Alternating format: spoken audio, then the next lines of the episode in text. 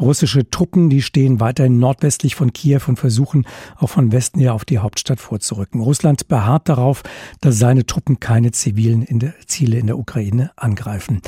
Kurt Pelder ist Korrespondent der Schweizer Weltwoche und er ist gerade in Kiew. Herr Pelder, wie erleben Sie diese Stadt an diesem Morgen? Was ist vom Krieg in Kiew zu sehen, zu spüren, zu hören? Also ich habe in der Nacht äh, sehr gut geschlafen. Das äh, klingt erstaunlich, aber zumindest da, wo ich äh, wohne, war es absolut ruhig.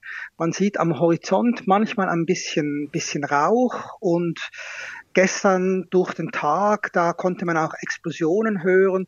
Schwierig zu sagen, wo genau und, und was das war. Waren das Fliegerbomben, waren das Raketenangriffe? Aber im Vergleich zu Kharkiv im Osten, wo ich äh, die letzten Tage verbracht habe, ist es äh, hier ziemlich ruhig. Zumindest in, im, im Innern der Stadt. Die Kämpfe finden draußen vor der Stadt statt. Kämpfe finden draußen vor der Stadt statt. Sagen Sie, wie geht es den Menschen in der Stadt? Äh, ähm, die leben wahrscheinlich in Furcht vor diesen Kämpfen, aber gibt es denn auch ganz praktisch Strom, Wasser, Essen, auch Medikamente, die gebraucht werden? Ja, das gibt es alles. Es gibt auch äh, Gas, russisches Gas, das äh, die Heizungen hier äh, antreibt. Die meisten Geschäfte sind hier geschlossen, aber man kann Nahrungsmittel einkaufen, einige Apotheken sind geöffnet. Es bilden sich manchmal Schlangen, aber es ist zum Teil auch noch möglich, mit Kreditkarten zu bezahlen. Ich will nicht sagen, dass das Leben hier normal weitergeht, das stimmt nicht. Die Straßen sind äh, meistens leergefegt, es hat ein bisschen Verkehr und es hat eine Ausgangssperre, dann ist äh, alles, alles ganz äh, leergefegt. Die Leute haben sich so ein bisschen angepasst, gewisse verbringen noch die Nacht äh, in den Kellern, aber viele Leute haben sich an den Beschuss gewöhnt und äh, wenn sie die Alarmsirenen hören, eilen sie jetzt nicht äh, sofort in die, in die Schutzräume runter, sondern man, man hat sich daran gewöhnt, dass man zwar Raketen hört, Bomben hört, dass die meistens aber woanders einschlagen. Wie groß ist denn äh, die ähm, Furcht, dass es tatsächlich zu dem Großangriff der russischen Armee auf die Hauptstadt kommt? Naja, man erwartet das, aber es gibt hier einfach äh, einige, einige größere Probleme für die Russen.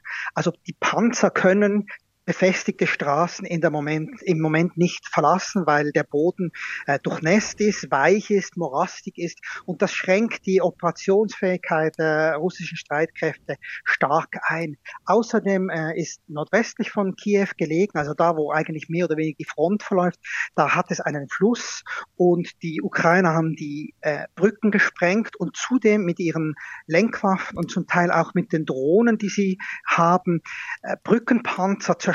Sie haben also versucht, das Gerät der Russen gezielt zu zerstören, das solche natürlichen Hindernisse überwinden könnte. Wie unterschiedlich gehen denn die russische und die ukrainische Armee vor? Sie haben es ja schon jetzt gerade angedeutet. Haben die völlig unterschiedliches Vorgehen und unterschiedliche Ausrüstung? Die Ausrüstung ist häufig gleich. Äh, beide Länder kommen ja aus der Sowjetunion, haben also auch noch altes äh, sowjetisches Material.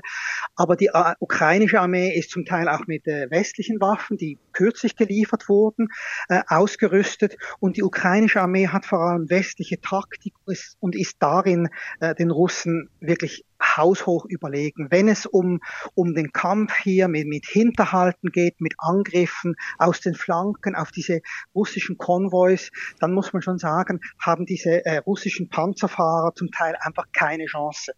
Sollten die russischen Panzerkolonnen nicht eindringen, nicht eindringen können in die Hauptstadt Kiew, besteht denn die Möglichkeit, die Gefahr, dass Kiew eingekreist, eingeschlossen wird und somit von Versorgung von außen abgeschottet wird? Ich kann mir sehr gut vorstellen, dass das das Ziel ist äh, des russischen Vorstoßes, dass man gar nicht versuchen wird, direkt in die Stadt reinzukommen. Das hat man schon mal und das ist gescheitert. Also möglicherweise geht es wirklich darum, dass die Russen weiter ins Land vordringen wollen, auch im Osten in Kharkiv und die großen Städte einschließen. Kharkiv hat eineinhalb Millionen Einwohner, Kiew dreieinhalb, das sind also sehr große Städte und es bräuchte eine riesige, riesige Armee, um diese Städte wirklich abzuschnüren. Wahrscheinlicher ist, dass man die Städte versucht äh, zu beschießen, zu bombardieren, die Zivilisten in die Flucht zu treiben und die Verteidiger zu demoralisieren. Sie waren gerade im Nordosten des Landes, Sie haben es gerade angesprochen. Was haben Sie dort erlebt? Wie verhalten sich die russischen Truppen gegenüber der ukrainischen Bevölkerung? Es heißt ja aus Russland immer wieder, Zivilisten seien keine Ziele. Andere sprechen wiederum davon, dass durchaus auch Wohngebiete gezielt angegriffen würden. Was haben Sie dort gesehen, dort erlebt? Ja, solche Behauptungen sind, sind purer Hohn. Es wird nicht gezielt angegriffen, sondern es wird wahllos in die Stadt reingeschossen mit schweren Mehrfachraketenwerfern, mit Artillerie. Bei den Piloten habe ich eher den, eher den Eindruck, dass die versuchen, ihre Bomben auf äh, militärische Ziele abzuwerfen.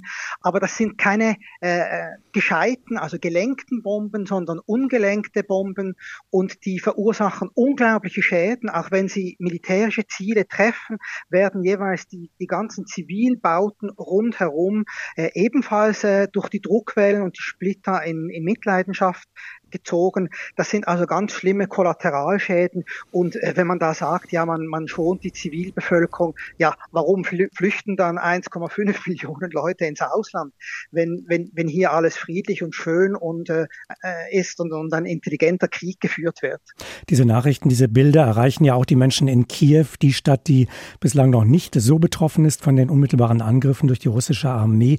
Haben die Menschen denn noch die Möglichkeit, diese Stadt zu verlassen?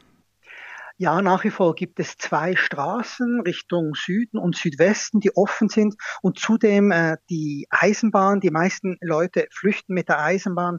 Die Staatsbahnen machen hier einen hervorragenden Job bei der Evakuation der Flüchtlinge. Das sind neben den Kämpfern äh, die wahren Helden dieses Konflikts bisher. Nach allem, was Sie bis jetzt gesehen und beobachtet haben, gehen Sie davon aus, dass das noch ein lang andauernder Krieg werden könnte? Denn von einem schnellen Sieg müsste sich Russland wahrscheinlich schon verabschiedet haben. Was sehen Sie für die nächsten Tage und Wochen? Ja, ich glaube, dieser Konflikt wird, wird länger, länger andauern die Russen haben zu wenig äh, Leute hier, sie haben zu wenig Material. Man sieht auch immer mehr Zivilfahrzeuge, die die Russen einsetzen, weil ihre Lastwagen offenbar nicht in genügend gutem Zustand sind oder sie nicht genügend davon haben. Auch die Aufrufe an Kasachstan, an Weißrussland, Truppen zu entsenden, Aufrufe, die, die abgelehnt, abgelehnt wurden, der Versuch, Söldner hierher zu bringen, zeigt einfach, dass die Russen zwar ein großes, großes Land haben und ein, ein, ein unglaubliches Potenzial für Rekrutierungen, aber offensichtlich wollen sie diese Leute nicht mobilisieren und hoffen, dass ihnen Ausländern, äh, Ausländer die, die Kohlen aus dem Feuer holen sagt Kurt Pelder. Korrespondent der Schweizer Weltwoche hält sich zurzeit in der Ukraine auf, jetzt gerade eingetroffen in Kiew und hat uns geschildert, wie das Leben dort ist, womit die Menschen rechnen, was sie fürchten, wie der Krieg im Augenblick aus seiner Sicht aus seinen Beobachtungen heraus läuft. Vielen Dank nach Kiew.